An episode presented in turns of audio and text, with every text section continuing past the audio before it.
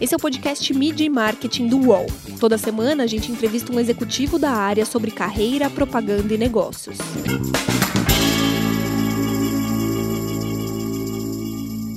O brasileiro quer mesmo se alimentar de forma mais saudável? Co-criar com o consumidor é cada vez mais importante para as marcas?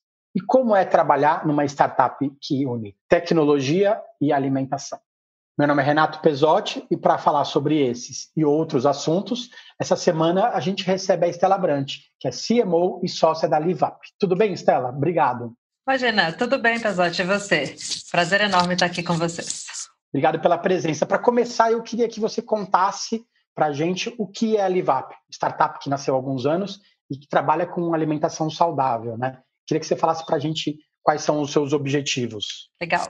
Bom, a Livap é uma startup, então, como você falou, de alimentação saudável, que tem comidas deliciosas, congeladas e também para consumo imediato. É, são refeições feitas com alimentos, na grande maioria, orgânicos, produzidos por agricultores familiares, que são nossos parceiros já desde o início, que a empresa tem, tem quatro anos. E, e o que a gente faz como diferencial é ter a tecnologia para otimizar os processos, inovando também numa cadeia eficiente e sustentável, e a gente é uma empresa diretamente para o consumidor, então direct to consumer. A gente tem o controle e, a, e o acompanhamento de toda a cadeia. Então, eu, eu sempre brinco, eu explico a Livap muito falando que a gente tem o melhor da natureza com o melhor da tecnologia, construindo relações verdadeiras e profundas com as pessoas, desde quem produz até quem consome e até clientes e comunidades carentes. Então, a gente tenta ampliar o nosso propósito de levar uma alimentação saudável prática e acessível para cada vez mais pessoas, tanto quem quer hoje consumir, comprar esses produtos, quanto também o nosso papel social,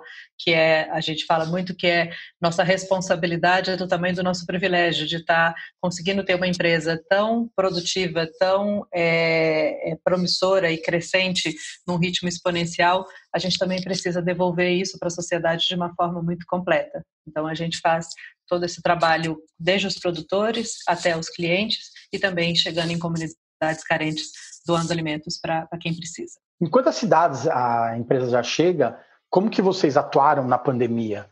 A aceleração do e-commerce aliada ao delivery, como que foi esse desafio para vocês? Hoje a gente está em 14 centros de distribuição espalhados pelo Brasil, nas principais capitais, que atendem 50 cidades, porque pega uma área maior do que a própria cidade onde está o CD. Então, hoje a gente tem uma capilaridade bem, bem interessante no Brasil e o objetivo é que a gente consiga crescer cada vez mais, não só a penetração nessas cidades, mas também expandindo para os diversos serviços que a gente tem é, para cada vez mais centros. Então, hoje a gente atende essas cidades com alimentação congelada e em São Paulo a gente tem cestas orgânicas é, com esses alimentos que vêm direto do campo e também uh, o nosso serviço de Cloud Kitchen, que é o restaurante sem, sem salão, onde a gente entrega é, comida para para consumo imediato. Então, é, tanto a cesta quanto é, Cloud Kitchen, hoje estamos só em São Paulo, mas a gente tem planos também de expansão para o restante do Brasil muito em breve.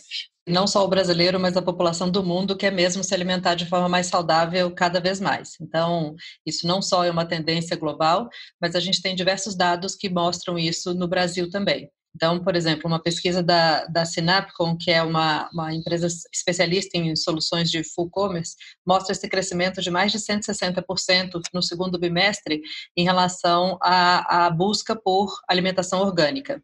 E uma pesquisa até que nem é tão recente da Fiesp é, de 2018 mostra que 80% dos brasileiros querem uma alimentação mais saudável e que 8 em cada 10 brasileiros se esforçam para ter essa alimentação mais saudável. Então, a gente vê esses números muito crescentes e o contexto, inclusive, de pandemia, o que a gente vê é uma aceleração, inclusive, de diversas tendências nessa linha.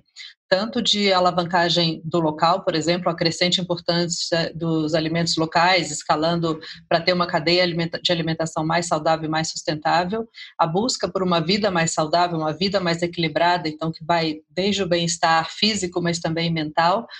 A, busca toda por digitalização também é uma tendência que, que se acelera, obviamente, muito agora e que já vinha numa crescente, então isso também impulsiona muito os negócios e cada vez mais é uma busca de soluções de tecnologia para resolver os desafios de sustentabilidade do setor de alimentação.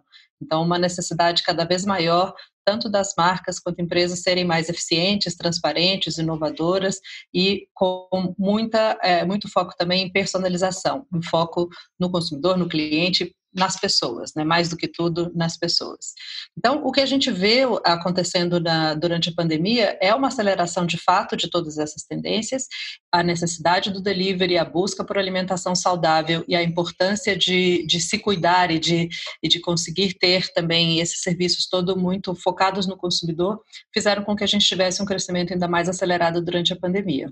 Como que é a relação de vocês com as famílias de agricultores? A relação que a gente tem com os agricultores familiares é parte fundamental do que a gente acredita como sendo essas relações sustentáveis. Então, a gente não só adianta crédito, mas desenvolve, temos uma equipe de agrônomos dedicada para eles, para conseguir dar esse suporte, fazer troca de melhores práticas e conseguir, principalmente, coisas tão básicas como um preço garantido, uma compra garantida, a próprio lançamento da cesta de orgânicos que a gente fez é, logo no início da pandemia, ela não nasceu de uma necessidade de negócio ou só de uma visão que a gente tinha do que as pessoas estavam buscando.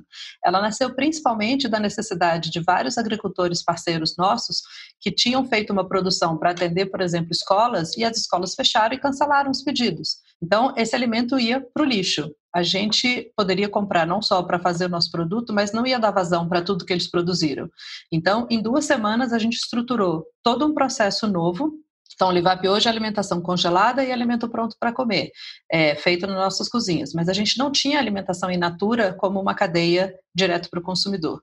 Então, a gente desenvolveu toda a logística, todo o racional, toda a, a montagem de cesta, definição de, de que produtos estariam lá, baseados numa necessidade dos nossos parceiros, que ou eles iam perder esse produto e ia para o lixo, e mais do que nunca, pessoas também com fome do outro lado. Então, a gente conseguiu, em duas semanas, organizar um processo e uma cadeia logística toda nova, fora do nosso core, para atender a necessidade do parceiro, para fazer doações, inclusive parte desses, desses produtos. A gente comprou e doa para entidades carentes, são, é mais de uma tonelada que a gente doa toda semana, desde o início da, da pandemia, então a gente é, já tem hoje mais de 25 toneladas doadas e, e Fizemos um, um, um, botão de doação também do nosso produto digital para garantir que mais pessoas pudessem doar mais cestas para mais pessoas e conseguimos garantir que não tivesse essa perda de produto do nosso produtor parceiro.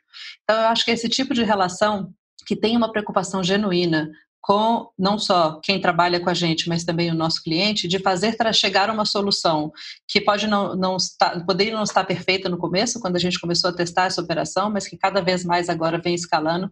Está um super é, sucesso, tanto de recompra quanto de avaliação de, de, A gente tem um indicador que chama NPS, né, que é o Net Promoted Score, que é o quanto as pessoas promovem a, a nossa marca através da experiência que elas tiveram. Então, falando comparativo aí com, com prova escolar, se você tira 9 ou 10 nesse quesito, você passa.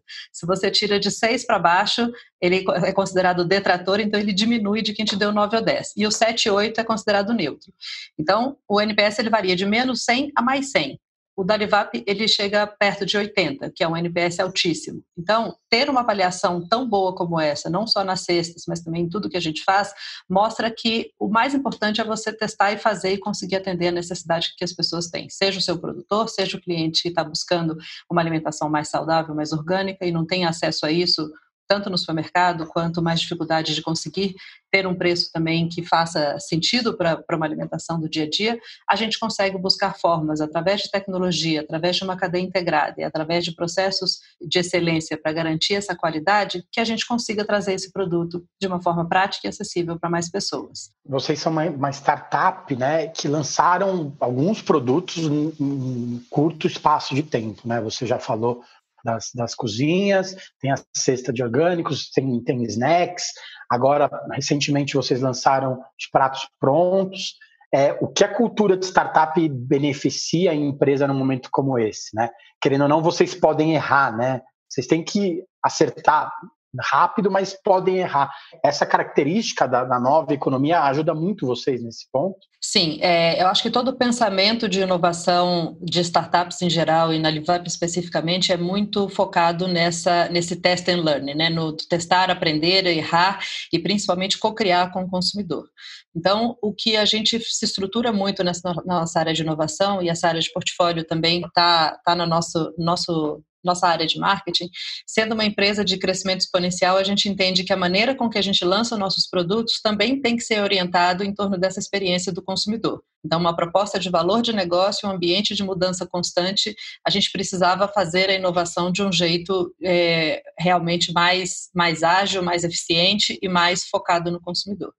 Então, para esse ciclo de inovação ser mais ágil, a gente usa essa premissa de que é possível desenvolver produto físico da mesma forma que a gente desenvolve produto digital. Então, a nossa área de portfólio trabalha com uma equipe multidisciplinar, que tem muito mais autonomia e é organizada em squads, trabalhando desde a ideia até o lançamento do produto no mercado. Então, assim como o produto digital, tudo começa pela fase de research and discovery, né, que é pesquisa e descobrimento, onde a gente tem ideias, insights e oportunidades, todas geradas a partir de análise de dados, tanto dados internos, por exemplo, todos que a gente sabe sobre o nosso cliente, então a vantagem da gente ser direto consumidor é que a gente sabe muito sobre quem consome hoje nosso produto, Assim como a gente sabe também tudo sobre o produto. Então, um bolinho de cenoura, a gente sabe de onde veio aquela cenoura, quem fez aquela receita, é, qual foi o agricultor que forneceu, qual foi a safra que a gente comprou. Então, a gente consegue mapear e rastrear absolutamente toda a cadeia e ter toda a informação, tanto dos ingredientes quanto das pessoas.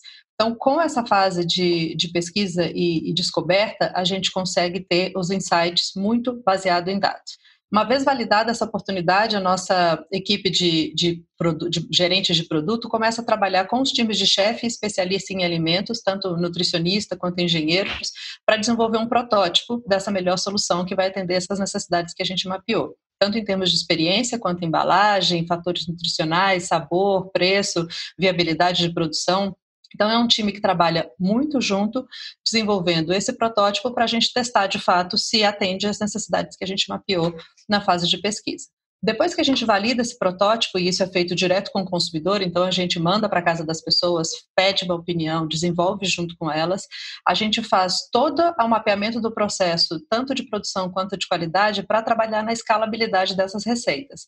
Então, ver uma linha de produção é uma coisa que, que encanta muito, pelo menos me encanta muito, e a produção de alimentos é mais encantadora ainda, porque é, é produto vivo, né? Então, a gente vê é, o ingrediente se transformando numa refeição saborosa e nutritiva para mim me parece uma coisa assim realmente muito mágica. E quando a gente fala em escalabilidade de receita, a gente vê tanto o processo muito eficiente para que não tenha perda, é, e a gente vê, por exemplo, essa parte de desperdício no mundo de alimentos é um absurdo, né? 30% assim, de todo o alimento produzido é jogado fora, seja do produtor, seja na casa das pessoas.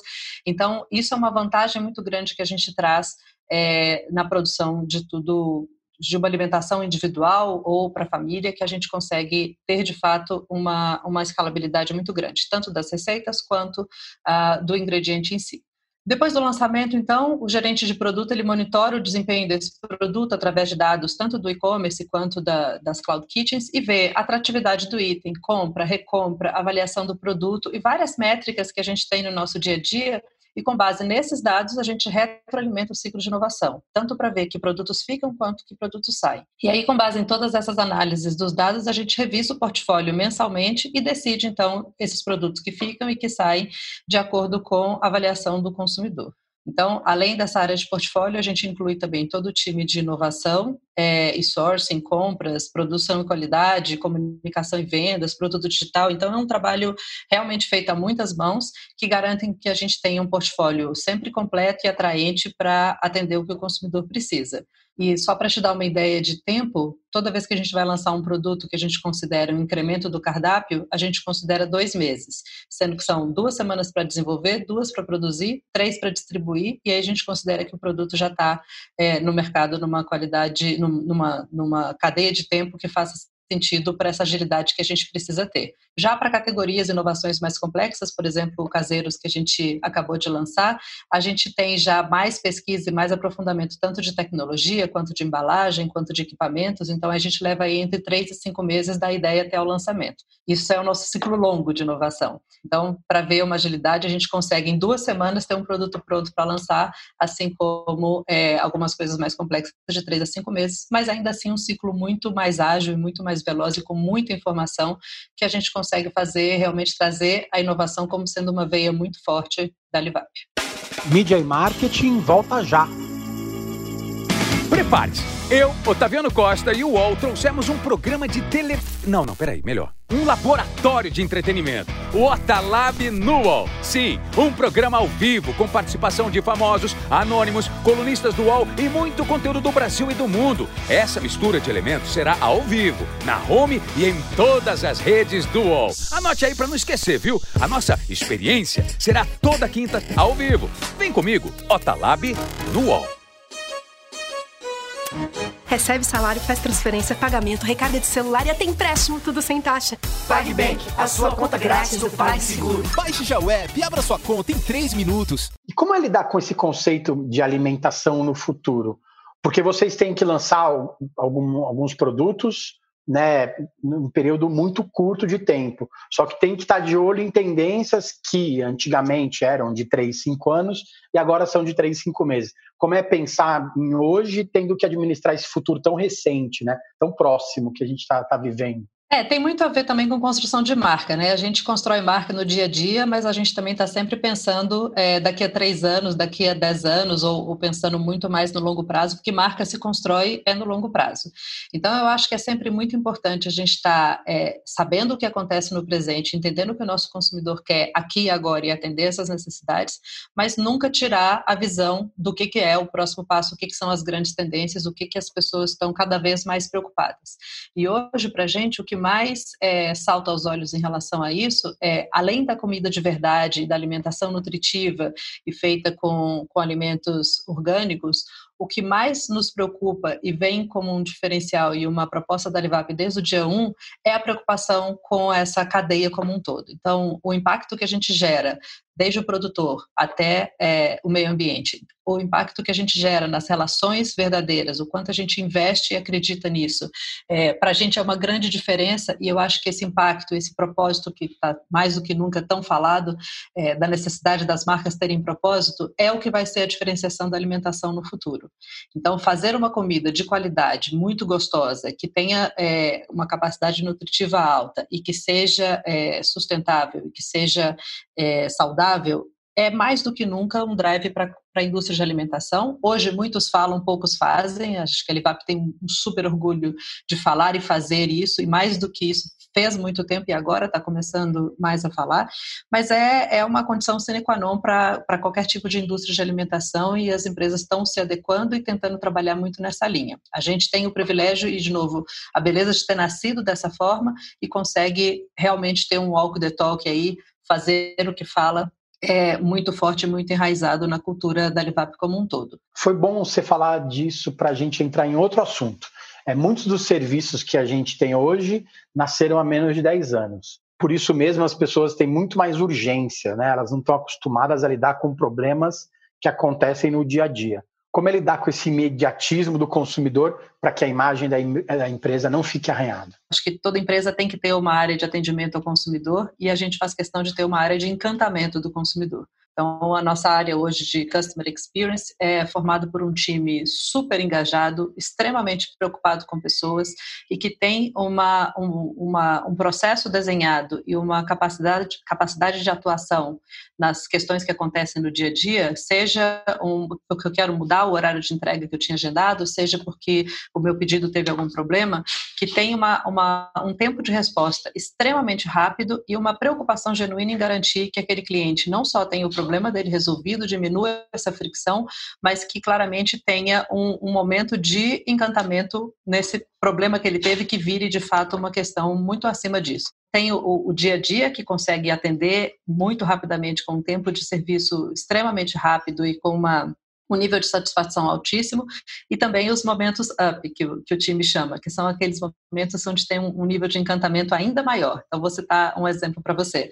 Uma mãe relatou para a gente que estava é, muito encantada com os produtos da Livap e que, através do hambúrguer de ervilha, conseguiu fazer com que o filho começasse a comer é, coisas que ele não comia, porque ele não gostava, por exemplo, de comidas verdes. Então, ela contou uma história para ele, que era o hambúrguer do Hulk, que isso fez ele comer, e ele adorou o sabor, então que tudo foi uma história super feliz. Nosso time poderia ver isso, simplesmente agradecer e transformar como um feedback positivo super normal. Mas, mais do que isso, ele, ele brincou, ela brincou na, na cartinha lá no depoimento que ele queria agora o, hambúrguer do Capitão América. E aí o nosso time foi e falou assim: ó, o hambúrguer do Capitão América a gente não tem mas temos o hambúrguer de fraldinha que é um sucesso em todo mundo e você pode ser o Capitão América. E comprou uma toquinha do Capitão América e mandou para ele junto com o hambúrguer de fraldinha para ele provar. Então são, são situações que a gente vê um nível de encantamento que, que a preocupação com a satisfação do cliente é tão grande que a gente consegue promover momentos up e que transformam a, a, a, relação com a empresa realmente de uma marca muito querida e muito admirada. Isso é basicamente construção de marca, né?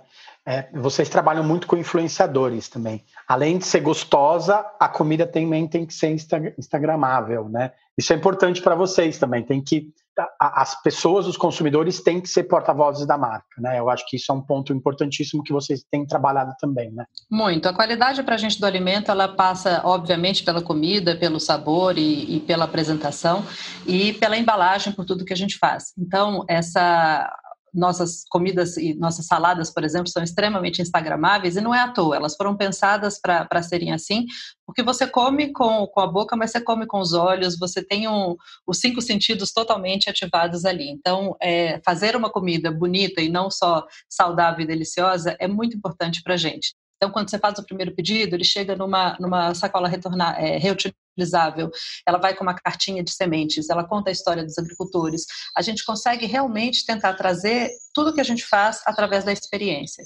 Então, tanto o trabalho com influenciadores quanto é, com qualquer consumidor que tem essa relação com a gente, a gente vê a quantidade de pessoas que gosta de postar e contar essas histórias, porque gera uma, uma, um interesse genuíno, de fato, em ajudar mais pessoas a terem aquele prazer ou aquela experiência ou aquele é, produto em casa. Então, a relação, por exemplo, que a gente tem com, com os influenciadores vai muito nessa linha, de pessoas que, de fato, acreditam no propósito e têm uma, uma relação genuína com a marca, e por isso que essa relação é tão intensa e tão, tão verdadeira. Então, a gente, é, inclusive, lançou agora uma plataforma nova de microinfluenciadores que qualquer pessoa pode se inscrever.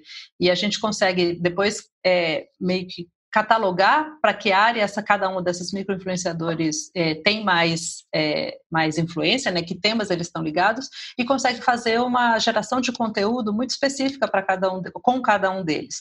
Então, desde entendendo os hábitos alimentares deles, para conseguir também prover uma quantidade e, e, tipos de produto que vão endereçar melhor o que, que eles gostam e o que eles interessam em fazer, para que essa relação seja de fato genuína. Então, é, esse Instagramável para a gente vai muito além de uma foto bonita, e sim dessa relação que a gente tem com eles e com o consumidor é, de forma geral. Vamos falar um pouco de você também. Você passou 20 anos de Ambev, depois resolveu mudar o caminho da, da carreira, foi para 99, né? trocou a estabilidade de uma multinacional gigante por uma startup. O que, que te moveu nessa mudança É, foram 21 anos numa empresa que eu admiro muito, que foi uma escola para mim em muitos sentidos e que eu tenho muito orgulho de, de tudo que eu, que eu fiz lá e de tudo que eu me desenvolvi e me formei numa cultura tão, tão forte, tão, tão impactante. E, como diz uma, uma amiga, uma mulher que eu admiro muito, que é a Andrea Bisker, as certezas envelhecem, né? E, e muito do que eu vi nesse momento de transição era uma inquietude que eu tinha e que eu comecei a ver cada vez mais por ser muito curiosa, por estar sempre muito em busca de inovação, então festivais como South by Southwest ou tudo que estava ligado à tecnologia é, me, me fizeram ver um mundo que, que eu estava muito afim de descobrir e de, e de fazer parte. Então esse desejo de gerar mais impacto tanto na empresa quanto na vida das pessoas, eu comecei a estudar o mercado e vi na tecnologia em startups uma forma de ter um desafio pelo propósito, pela, pelo foco nas pessoas, por ser uma solução real para um problema problema real. Então, eu, eu vi em startup esse mundo que pegava tudo que eu tinha de, de é, muito forte, que eu aprendi muito tempo na Ambev, como visão de dono, capacidade de focar em resultados, de gerar é, é, é inovação e com grande foco em pessoas, em formação de time, em buscar pessoas melhores que você. Então, tudo que eu aprendi lá, eu vi que numa startup eu conseguiria ter um impacto muito grande, tanto na empresa quanto é, no que a, a própria startup busca, que é gerar essa solução real para o problema real.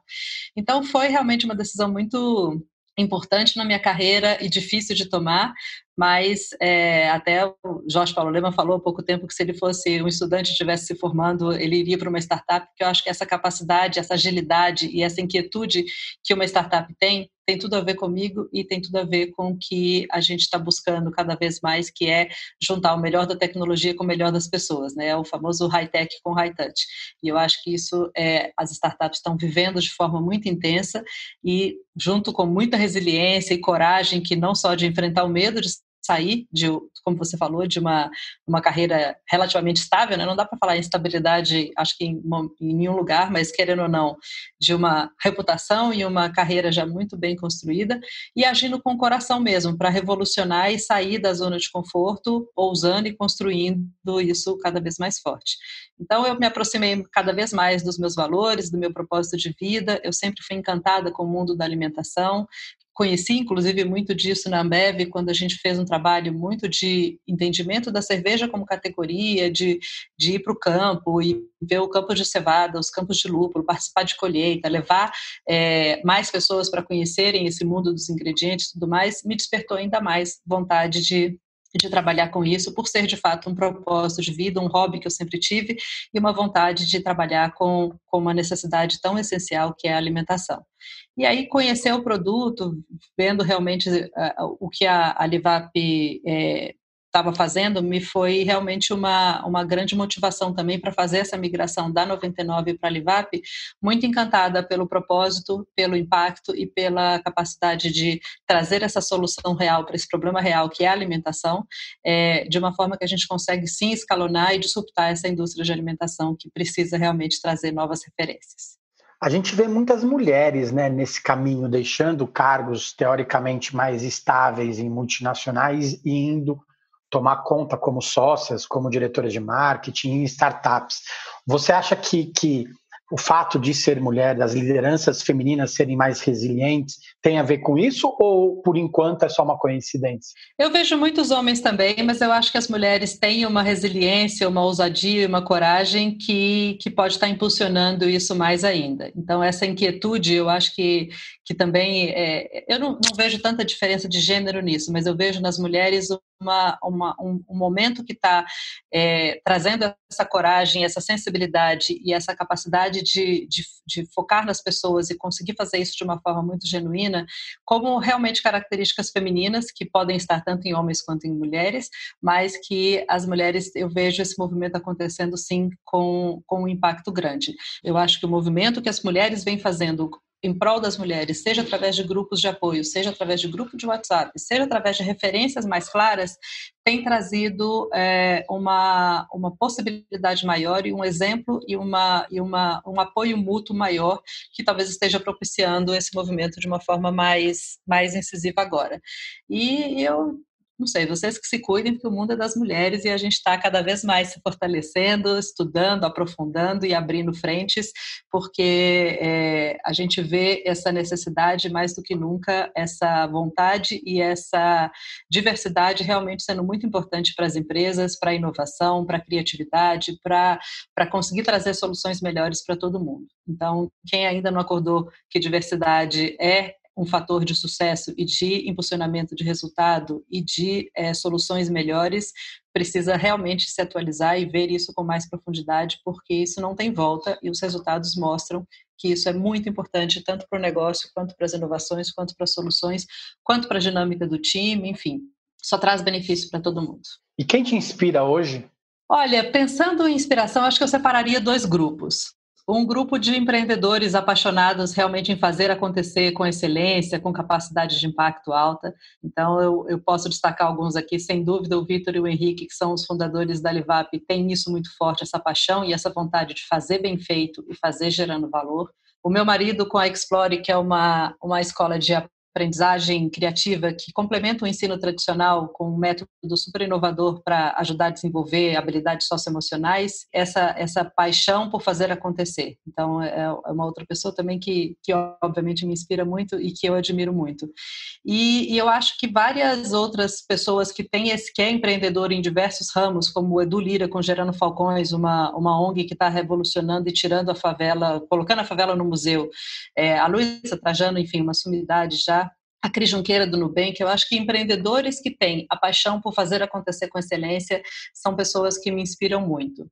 E um outro grupo que eu, que eu destaco muito e que, que me move realmente todos os dias e me dá muita força e muito repertório e muito contexto é, são mulheres que realmente conquistam e abrem caminho para outras mulheres. Desde, sei lá, Angela Merkel até é, Bozoma San Jones, por exemplo, no marketing, que é a VP do Netflix, uma mulher que eu conheci, na época ela era VP do, do Uber, e eu a vi primeira vez numa palestra no South by Southwest, eu saí extasiada com tanta inteligência, autenticidade, criatividade, irreverência.